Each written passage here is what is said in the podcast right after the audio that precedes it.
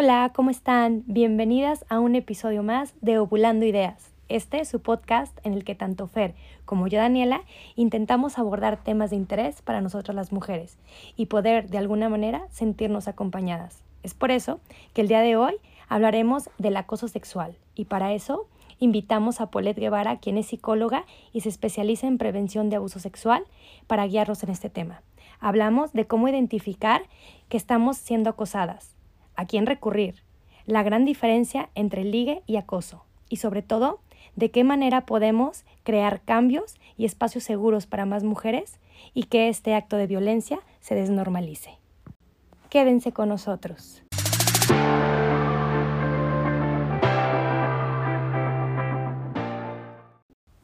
Hola a todas, bienvenidas otra vez aquí a Ovulando Ideas. Hoy vamos a tratar un tema que es el acoso sexual. Eh, teníamos mucho tiempo ya este, queriendo tratar este tema que creemos que, así como todos los temas que tratamos o que tratamos de tocar aquí en este podcast, en este espacio, es un tema en el que hace falta mucho conocimiento y mucha información para poder saber qué hacer cuando nos encontramos en una situación similar, nosotras o alguien a quien queramos o que esté a nuestro alrededor. Entonces, para poder tratar este tema, tenemos una invitada muy especial que se llama Paulette. Paulette ya ha estado aquí con nosotros en el tema de la menstruación, que le llamamos ciclo violeta. Eh, Paulette, bienvenida. Eh, nos gustaría un poquito otra vez que te vuelvas a presentar para, para que los que no han escuchado el otro podcast, pues te conozcan un poquito y sepan por qué te invitamos para tratar este tema tan importante. Sobre todo también que, que, que nos digas por qué, o sea, por qué tú decides profundizar en el tema eh, de acoso sexual, acompañar a las mujeres, sobre todo que eh, tú, te, tú te especializas, dices, en, el, en la prevención, ¿no? Entonces eso nos gustaría que nos compartieras. Pues gracias Dani y Fer por invitarme una, una vez más. Sí, pues me, me, presento, estudié psicología y en mi primer trabajo eh, hacía trabajo de prevención de violencia y ahí tuve una situación personal, que viví una situación de acoso sexual en el trabajo y a raíz de eso tomé una, me especialicé en temas de prevención de abuso sexual y de educación sexual y ahora estoy estudiando una maestría en Derechos Humanos y Cultura de Paz para seguir trabajando el tema y pues muchas gracias por invitarme. Muchas gracias por aceptar venir, Paulette. Oye, una de las cosas que, que a nosotros nos gustaría como, en lo que nos gustaría como profundizar mucho es, ¿cómo te das cuenta de que estás viviendo un acoso? Porque, bueno, en mi experiencia y, y desgraciadamente en un país tan machista como México, pues eso es el pan de cada día, ¿no? Que las mujeres vivimos, ¿no? En cualquier, en cualquier parte, en el transporte público, en la calle, en el, trabajo, en donde sea, ¿no? Entonces, nos gustaría, y, y, que como ya lo vemos tan normal y tan natural en nuestra vida diaria, pues ya no, ya no alcanzamos ni siquiera a distinguir, claro. Ajá, ni siquiera a distinguir qué es acoso, este, qué es galantería, cómo, cómo puedo darme cuenta, a lo mejor hay algo que no me gusta o que siento que está mal, pero que no me atrevo a decir nada porque pues, ay, o sea, en realidad no está pasando nada más que ciertas actitudes o ciertos piropos, las dos tal uh -huh. cual. Entonces como que nos gustaría que, que, pues que nos dieras así como este, este, esta herramienta para poder como, a ver, darme cuenta, a ver, ¿qué estoy viviendo? ¿Qué está pasando? ¿Por qué no me siento bien? O sea, ¿cómo puedo darme cuenta, Paulette? Claro, sí, justo como dices, Dani, es algo que tenemos súper normalizado y iniciaría diciendo que la, el acoso sexual es una forma de violencia que generalmente nos ofende, nos humilla, nos violenta, nos hace sentir incómodas, eh, tiene una conducta de carácter sexual no deseada y hago énfasis ahí en el que no es deseada. Y hay, podemos, se, de, tiene como un protocolo, que no me gusta hablar del protocolo porque generalmente el protocolo dicen que hay niveles, ¿no? De que leve, medio, grave. La verdad es que al final de cuentas es acoso y eso tiene que ver más para el protocolo de denuncia legal. Pero para poder identificarlo, desde, claro, como ustedes mencionaban, el chiste, el piropo, ya si vamos más adelante, tocamientos no deseados, el que te hagan preguntas sobre tu vida sexual sin que, sin que tú estés de acuerdo, sin que haya tu consentimiento para eso. Todas estas formas que tenemos ya súper normalizadas son acoso sexual. Ok. O sea, puede ser, como tú dices, hasta muchas veces un piropo que nos haga sentir incómoda. Claro. O luego estas, estas miradas incómodas también, ¿no? O estos abrazos que no queremos, estos acercamientos que no queremos, todas estas también son formas de acoso. Em, besos no deseados, tocamientos. Otra cosa, también pasa esto que me ha tocado y justo por eso empecé a estudiar el tema cuando lo platicaba con amigas que no sabíamos cómo nombrarlo, solo nos sentíamos incómodas, como este acorralamiento que a veces pasa, ¿no? O estas miradas que decimos, es que no sé, pero me hace sentir súper incómoda, no quiero estar ahí sola con Yo no quiero llegar al trabajo al mismo tiempo que él, que estemos solos, o si vas en transporte con esa persona del trabajo, lo que sea, no quiero encontrarme solo con esta persona en ninguna situación porque no sé qué vaya a pasar. Oh, sí, o cuánta gente va en el transporte público y, un tipo se les pone al lado y que pues te sientes en peligro, ¿no? O sea, esa es como un poco la palabra. El instinto, porque tu instinto te diga que algo está mal, ¿no? Ajá, sí, o acorralada, no sé. Sí, y, y, lo primero es que lo podemos ir nombrando así como, a ver, ¿qué es lo que me molesta? Aunque se nos haga lo más tonto decir, es que me molesta cómo me mira o cómo me habla o las preguntas que me hace, empezamos por ahí, ¿no? Y la segunda parte es que podamos, de, podamos como también nombrar lo que es el consentimiento, que creo que queda un poco vago y nos gusta, ah, bueno, nosotros lo definimos como en cuatro conceptos. Lo primero es que sea claro, o sea, que sea que sea súper tangible, súper entendible, es decir, un sí claro, no un, no un sí a medias o esto que nada más como que bajan la mirada y asumes que es un sí, ¿no? O sea, tiene que ser claro, tiene que ser coherente tiene que ser constante. Con constante me refiero a no porque hoy dije que sí, significa que mañana otra vez sí o el ratito otra vez sí. Cada vez tengo que volver a preguntar.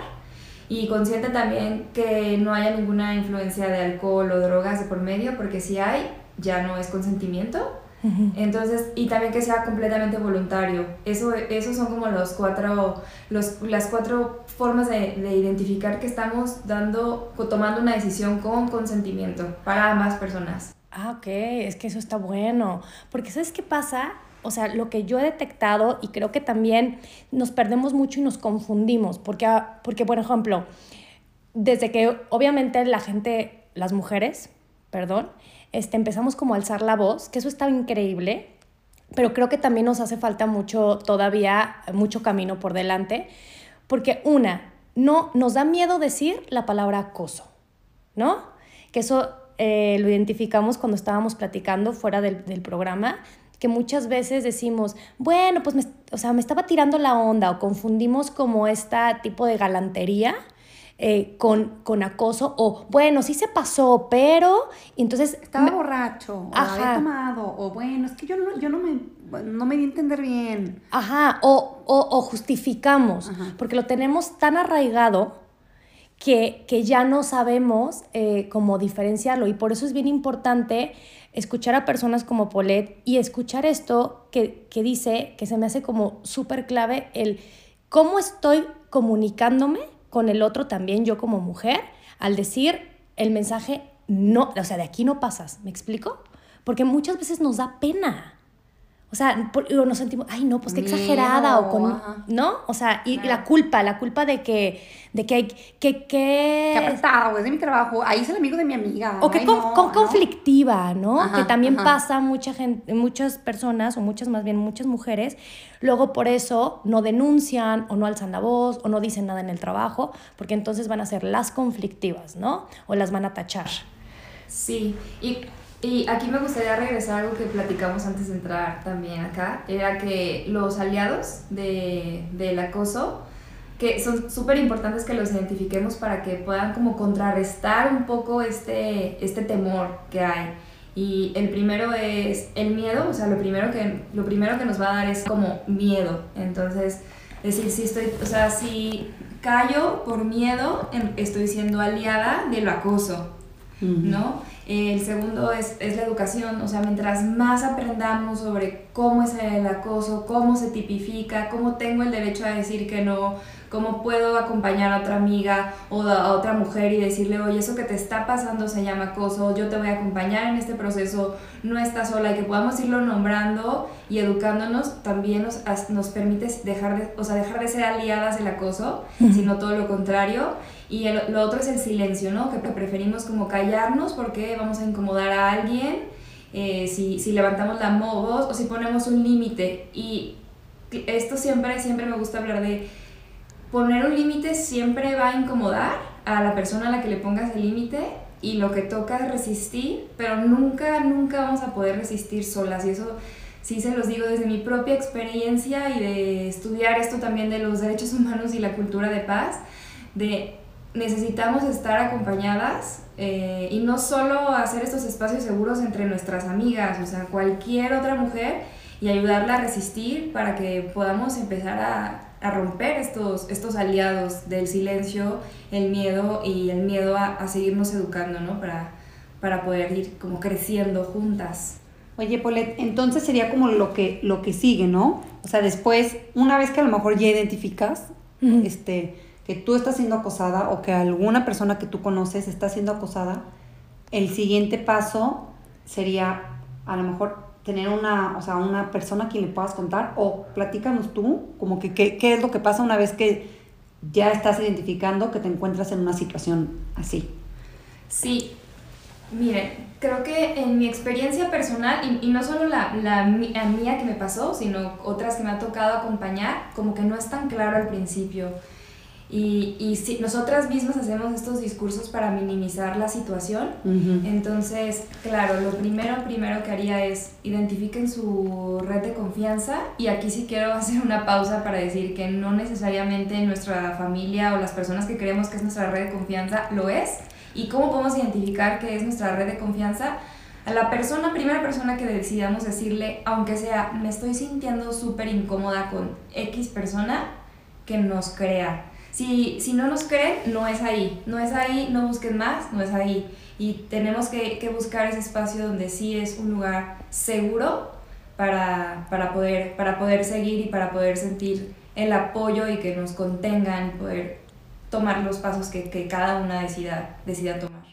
Que en ese tema, por ejemplo, en ese punto que tú tratas ahorita, este, se me hace muy importante también lo que decías de la, de la sororidad selectiva que muchas veces como mujeres, eh, pues somos muy, o sea, según nosotros... a quién ayudar y a quién no cuando nos conviene. Ajá, y a quién creerle y a quién no. ¿no? Porque depende de nuestra percepción y de nuestros propios este, juicios. Depende entonces qué mujer sí se merece ser creída o no, por, porque pues yo, yo voy a ser el, el juez y parte, ¿no? Y pues no se puede ser así. O sea, tenemos que ser, si, si, si, si, queremos ser sororas y queremos que todas las mujeres dejen de vivir esto y que, y que neta, o sea, el, el, esto no, es, no sea normalizado, entonces tenemos que estar unidas todas. Es y no un apoyo incondicional, ¿no? Exactamente, no nada más porque lo hizo, entonces, ah, bueno, pues sí, yo soy súper sorora y, y, yo este, quiero que las mujeres este, no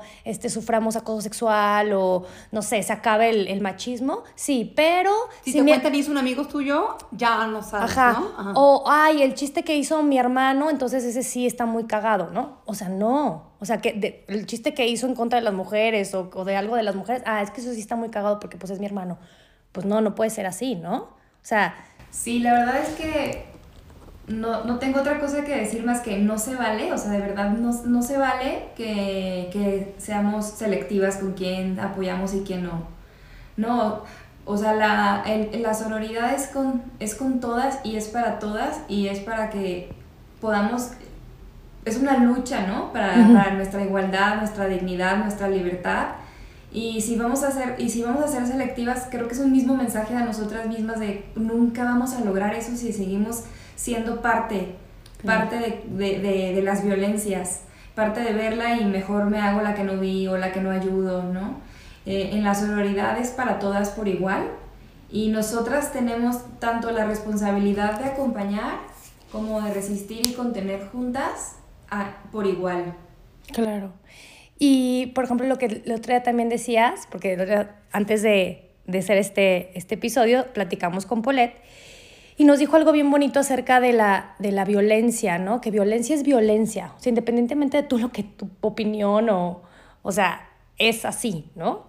Sí, sí, creo que esto es un tema, qué bueno que lo, que, que lo recuerdas, Dani. Este es un tema súper, súper importante porque cuando me toca dar este tipo de, de, talleres, ¿no? O sea, como más presencial, digamos, eh, una de las cosas que dicen es, yo siempre sale, pero yo pienso o yo opino que podría ser distinto, lo que sea, ¿no?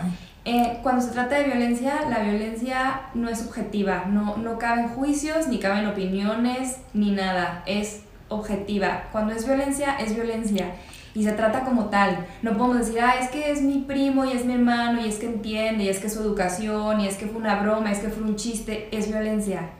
Y, y, no podemos permitir y seguir haciendo legítimos estos discursos que victimizan y revictimizan y vuelven a violentar porque queremos dar una opinión o porque queremos salvar a alguien o a nosotras mismas de alguna imagen, de alguna situación personal quizá, no se vale. O sea, la violencia es objetiva y por lo tanto se tiene que trabajar como lo es. Exactamente. Y el acoso sexual es violencia. O sea, ¿no? Entonces, así es. Por más mínimo que sea. Por ejemplo, Paulette estaba comentando algo que también yo vi en, en, cuando estaba investigando sobre el tema, que decía que sí, que el acoso, según la ley, tiene como niveles. niveles. Ajá. Y a mí la verdad, o sea, como que dije, me enojó. O sea, como que, ah, bueno, si te agarra una chichi no importa. Hasta que te mate, entonces ya importa.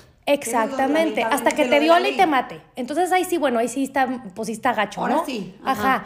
Pues no, o sea, creo que no podemos llegar, o sea, a tantos niveles, niveles para como que importe. Exactamente. Entonces yo creo que es parte de lo que dice Poleto. O sea, la violencia es violencia en todo su espectro, pues. Y así lo tenemos que tratar, ¿no? Oye, Polet, entonces, como íbamos diciendo, eh, como otra vez volviendo al tema, una vez que lo identificamos, que como decías, pues te puede dar miedo, puede pasar tiempo y que no te des cuenta, pero bueno, ya que lo identificamos, lo más importante es contarle a alguien eh, que a quien nosotros nos sentamos en confianza y nos crea nuestra historia, que es lo más importante, ¿no? ¿Qué más se puede hacer una vez que ya identificamos este acoso? Ok, voy a parar un segundo ahí y digo el siguiente paso. O sea, solo como para recordar por qué es importante contarle a alguien. Es importante contarle a alguien para, para nosotras mismas sí, pero porque este, este acto de nombrar y, y hacer una denuncia es una situación súper, súper difícil hacerlo sola y lo mejor es que lo podamos hacer acompañadas. Por eso es contarle a alguien y tener una red segura para resistir y poder dar los siguientes pasos. Las segundas que yo recomendaría es que hagamos un proceso, o sea, un proceso de psicoterapia tal cual, eh, porque es una situación emocional, ¿no? Y va, vamos a podernos enfrentar con, con distintos síntomas, o sea, podemos sentirnos estresadas, ansiosas, puede repercutir en nuestro sueño. Si es en el trabajo, no, es probable que no queramos ir a trabajar, que nos vamos a tener baja productividad y casi todas estas cosas nos, las vamos a, nos vamos a creer que somos las responsables de esto. Entonces vamos a empezar a enfrentar todos estos síntomas que no van a ser nada llevadera a nuestra vida y que tengamos un acompañamiento emocional es súper importante. Y de ahí ya decidir hacer la denuncia, que también en la denuncia voy a hacer énfasis en que elijamos una red de, yo generalmente me gusta trabajar con mujeres abogadas o si no, que, que tengan perspectiva de género, súper importante para que no las vayan a revictimizar en el proceso de denuncia. Y que sea una abogada que tenga perspectiva de género y que pueda llevar su caso, porque cuando van solas hacer la denuncia, la verdad es que la procuración de justicia es terrible y van a, van a revictimizarlas en ese proceso y probablemente no van a querer seguir, porque eso es lo que quiere, lo que quieren que pase, que no, que no sigan y, que, y deshacernos en mil pedazos. Entonces, si una, si una persona puede encargarse de su proceso de denuncia, Mejor. Mejor. No, y que te rindas, ¿no? En el proceso, que digas, ah, ya, esto está de flojera, que no se te puede. peor. Sí, porque te van a volver a hacer las preguntas, no vas a querer recordarlo, no, no, no quieres pasar por ahí, por ahí una y otra vez. Entonces, decir, cualquier pregunta con mi abogada, ella ya sabe, ¿no? Y no, y no pasar por el proceso de revictimizarnos. Y también quiero regresar al tema de la terapia, porque sé que lo hablamos antes pero no, no como en vivo, que si piden ayuda, que sea con una persona psicoterapeuta, no una psicóloga o un psicólogo. Nosotros con la pura licenciatura en psicología no tenemos las herramientas para hacer un acompañamiento. Eh, tiene que ser un psicoterapeuta o una psicoterapeuta y yo sugeriría que de preferencia tenga un enfoque con perspectiva de género para que pueda acompañarlas y nuevamente que no se revictimice porque también pueden pasar estas cosas si no es la especialidad de la psicoterapeuta en este caso. Oye, Polet, bueno, y me gustaría que nos ayudara, que nos ayudaras a entender y a como tomar responsabilidad, o sea, cómo podemos las mujeres educarnos en cuanto al tema y además, o sea, como agarrar pues otra vez repito, la responsabilidad del asunto que al fin y al cabo, si no nos ayudamos nosotros, nadie más nos va a ayudar, ¿no? Claro, pues mira, en, educa en educación voy a decir formal y no formal, ¿no? Si empiezo por la formal, voy a decir educación sexual integral y que le quitemos el miedo. De hecho, va a ser un proceso súper lindo y de puros, no mames, no sabía esto. Así va a ser. Y también voy a educación, educación, o sea, educación sexual, también que no le tengamos miedo a estudiar un poco la historia de las mujeres y a estudiar sobre feminismos porque eso nos va también a, aprender a conocer nuestra propia historia y por qué tenemos como tantas trabas dentro de nuestra propia historia. Eso vendría siendo la educación formal. A las que nos escuchen por acá que sean mamás, eh, hay una fundación que a mí me gusta mucho, que está aquí en Guadalajara, que se llama Fundación Paz, Paz de Prevención de Abuso Sexual. Ellos trabajan en educación sexual para niños y para niñas y tienen unos manuales súper accesibles para mamás y papás y ahí también explica mucho cómo son las, uh, los tipos de violencia en relación a, al abuso. Eso nos puede servir un ah, montón. Ah, súper, sí. Sí. Y la verdad es que ya en redes, o sea, hay muchísimas organizaciones que, que están haciendo esto. A mí me gusta seguir a ONU Mujeres, que habla mucho sobre el tema, cualquier tema sobre derechos de las mujeres también. Y en la no formal, que también es un poco formal, una, ir, a, ir, a, ir a terapia es educación, porque es educación emocional. Y si nosotros podemos nombrar lo que nos va pasando, va a ser más fácil que vayamos nombrando que están pasando violencias.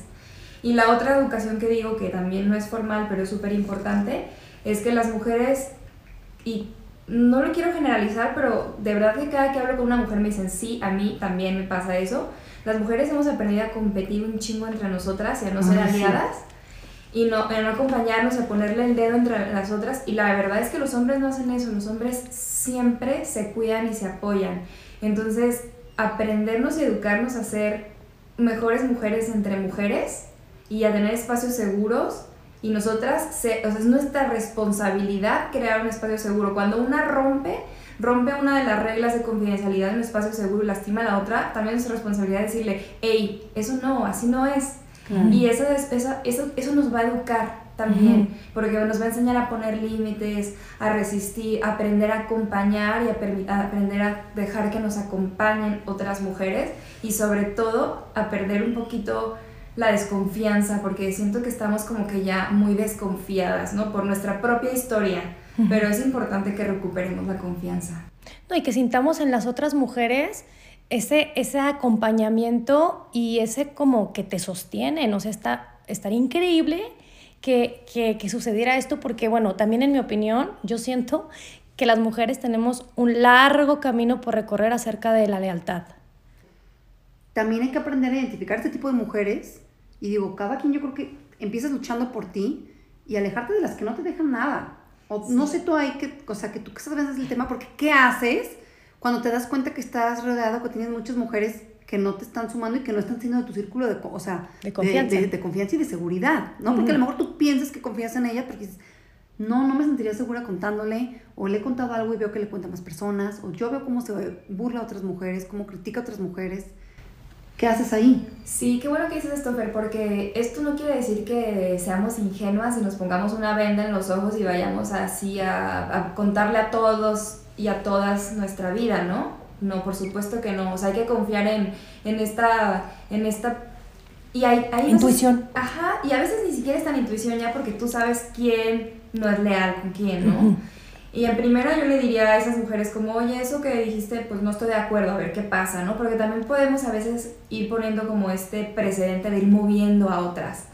pero, pero claro que no soy ingenua con la que te va a traicionar, pero sí poniendo como la pauta de cómo sí se hacen las cosas y ir eligiendo claro a las personas en las que sí podemos confiar, que no, y repito, no, a veces no son quien, quien creemos. Sí, eso, ¿no? Que lamentablemente cuando abres los ojos puede ser que te topes con que no es quien tú creías. Exacto, y es, esto es un factor súper importante y, o sea, es para todas las mujeres y también, repito, para las mujeres mamás, porque se me hace súper importante para las mujeres mamás también.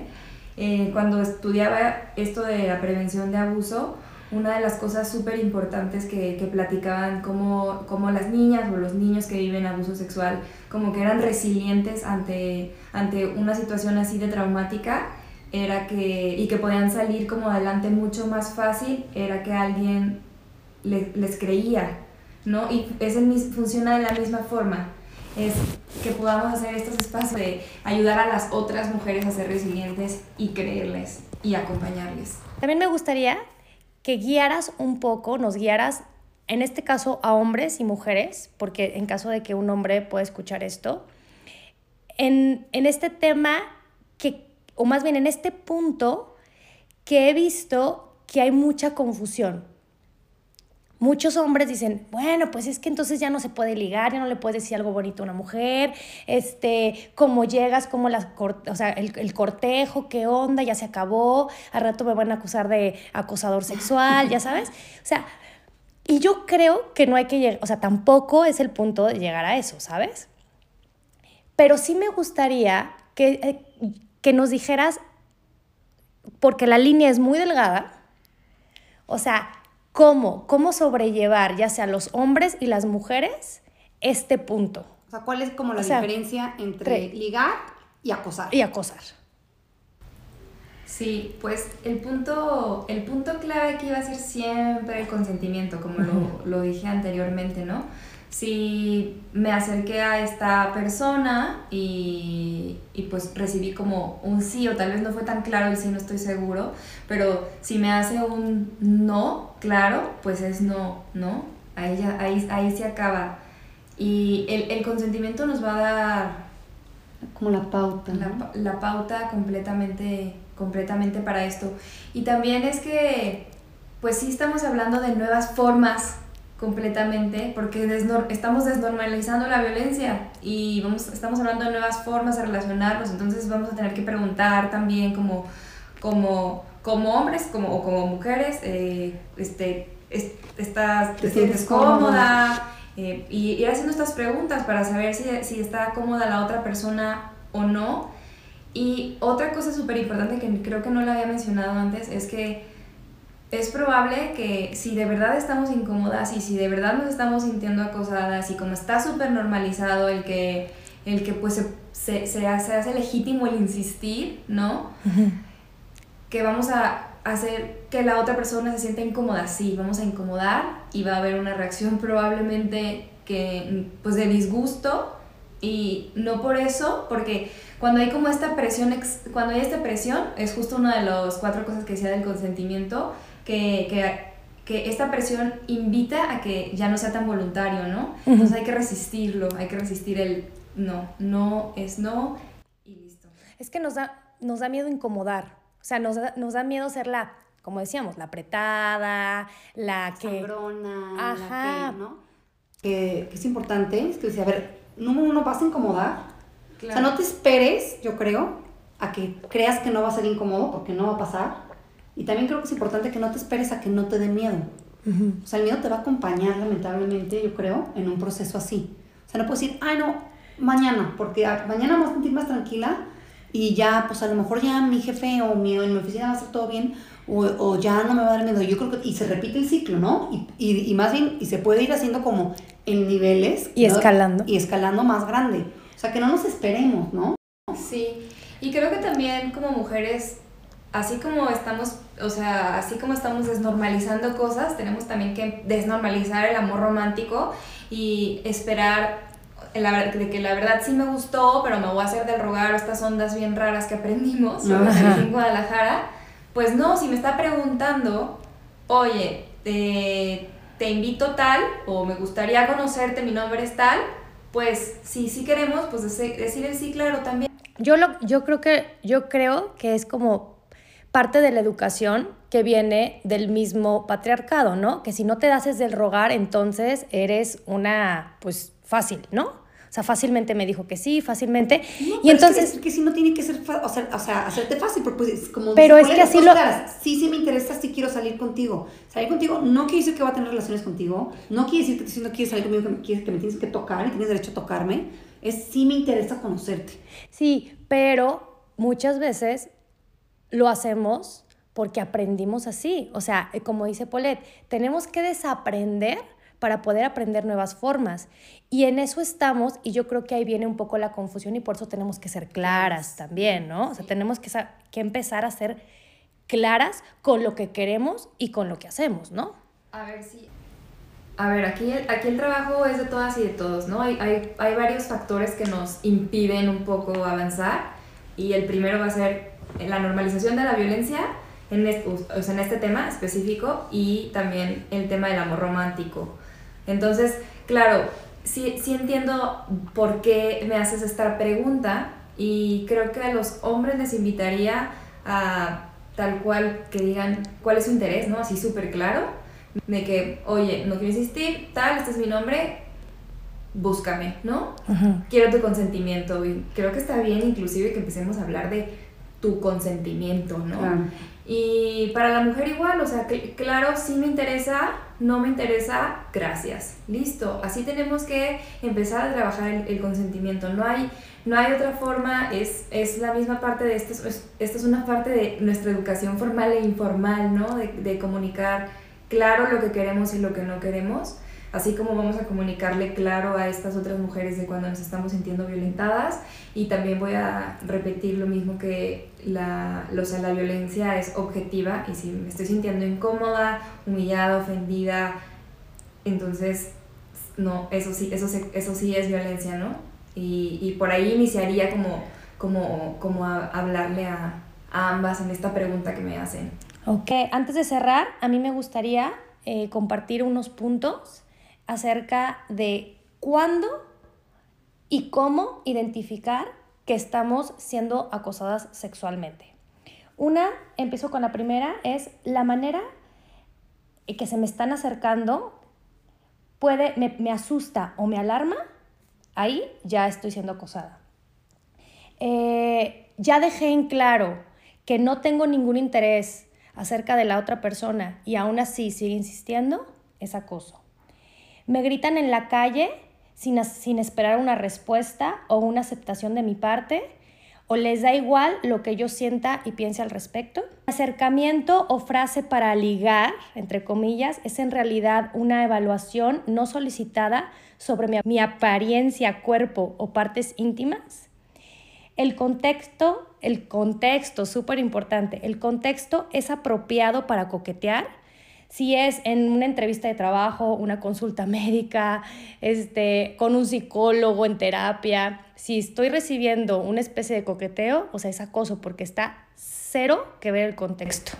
Qué bueno que toca ese punto, Dani, porque justo esto pasa muchísimo con las figuras de autoridad y que hemos aprendido a que la figura de autoridad no se cuestiona y tiene como todo el poder sobre nosotros, no, no, no se cuestiona, nos puede oprimir y como que se le pone toda la fe, como así le llaman, ¿no? En, incuestionable.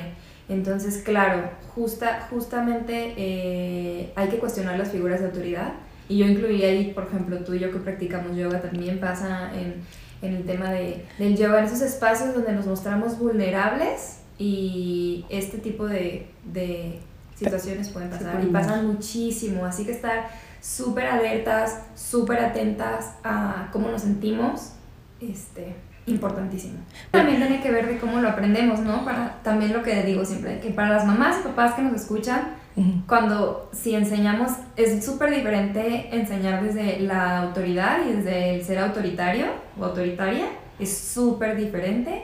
Entonces, justo si enseñamos desde ser autoritario y además desde los aliados del miedo, el silencio y no educar, o sea, que eso no porque yo digo, pues no estamos fomentando nada y además también educamos muchísimo condicionando, condicionando, condicionando el amor, el respeto, los límites, bajo amenazas, bajo sobornos, bajo chantajes. si, si hemos aprendido a relacionarnos así con las otras personas, estamos súper vulnerables, obviamente. Claro. Y es que, mira, justo qué bueno que hice esto ahorita para cerrar. Digo, ¿quién no se siente identificado que ha crecido así, o quienes son mamás, que han hecho algunas de las cosas que están mencionando Polet? Digo, yo me, cae así como estaca, ¿no? Digo, no todo, y el, no quieres que sea una bruja, pero a ver, es típico, o sea, regañas a, a tus hijos o lo que sea. Si no haces esto, ah, yo me voy a poner triste, o también, ¿por qué, este, ¿por qué tengo que hacer tarea? Porque digo yo, desde ahí empieza la violencia y qué triste que no nos damos cuenta, pero también a mí me encanta este, que nos regales tu tiempo y que nos des, o sea, como esta, es educación, estamos recibiendo educación este, para saber qué podemos ser nosotros para hacer una diferencia hoy este, con la gente, o sea, las mujeres que nos rodeamos, hoy con nuestros hijos y hoy con las situaciones que podemos estar viviendo en nuestro trabajo, en nuestro, con nuestro médico, con nuestro psico, psicoterapeuta, ¿eh? porque si van a, con psicólogo también ya déjenlo. Entonces, a mí se me hace padrísimo que nos, o sea, que nos compartas esto y que la verdad yo creo que quien lo escuche este, puede aprender algo y puede hoy hacer una diferencia. Entonces, bueno, pues muchísimas gracias este, por regalarnos este, este espacio y este momento para compartir esto con todas las mujeres. Y para Muchísimas gracias, Polet. Que nos están escuchando, pues que no tengan este miedo, bueno, no que no tengan miedo, que dentro de su miedo sepan que este es un espacio seguro. Aún con miedo. Aún con miedo, que nos pueden escribir este, en nuestras redes de Volando Ideas y también para que nos recuerdes por fin, Pole, tus redes personales y si nos, nos puedes este, recomendar algunas de las, de las personas o asociaciones ajá, que te pueden acompañar en estas denuncias. Sí, Mira, para proceso de psicoterapia que tengo como bien identificado, sobre todo aquí en Guadalajara, eh, son unas chavas que trabajan con perspectiva de género, que se llama Ujane, se los paso para que lo pongan por ahí. Eh, para el proceso legal hay unas, también un grupo que se llama Red de Abogadas Violetas y sé que tienen como precios ambas accesibles.